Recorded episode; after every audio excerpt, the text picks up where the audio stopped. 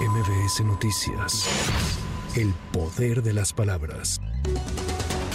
Fiscal de Morelos, Uriel Carmona Gándara, fue vinculado a proceso por el delito de tortura en grado de coautoría, al ordenar someter y golpear a Luis Alberto N., alias El Diablo, para adjudicarse un doble homicidio y un feminicidio en abril pasado. Con esta determinación, el fiscal permanecerá recluido en el penal del Altiplano, en el Estado de México, dado que el impartidor de justicia de la causa dijo que su caso es competencia de un juez federal. Asimismo, concedió un plazo de tres meses para el cierre de la investigación.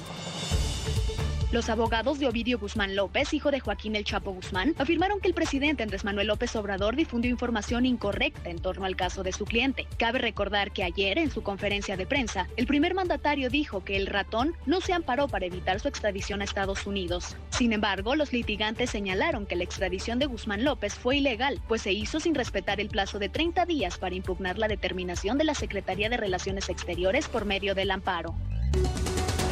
Una jueza del Estado de México vinculó a proceso a Alan Gil N. por el delito de feminicidio cometido en contra de Ana María Serrano Céspedes, quien fue asesinada el pasado 12 de septiembre en su domicilio, ubicado en el municipio de Atizapán de Zaragoza. Luego de la reanudación de la audiencia que inició ayer lunes, el agente del Ministerio Público ratificó que las pruebas y videos entregados apuntan que Alan Gil N. habría asesinado mediante asfixia a la joven estudiante de medicina. Ante el incremento de migrantes concentrados principalmente en el norte del país, así como por el riesgo que representa para su integridad el uso de trenes de carga para transportarse, la empresa Ferromex de Grupo México informó que detuvo temporalmente 60 trenes. Dicha cantidad de vehículos detenidos equivale a la capacidad de 1.800 camiones en rutas hacia el norte del país.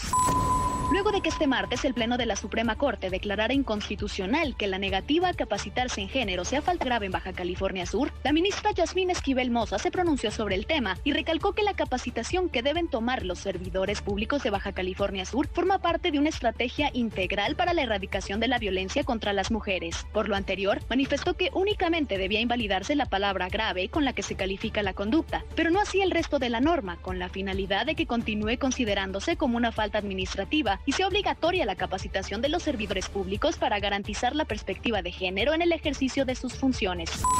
Para MBS Noticias, Tamara Moreno. MBS Noticias. El poder de las palabras.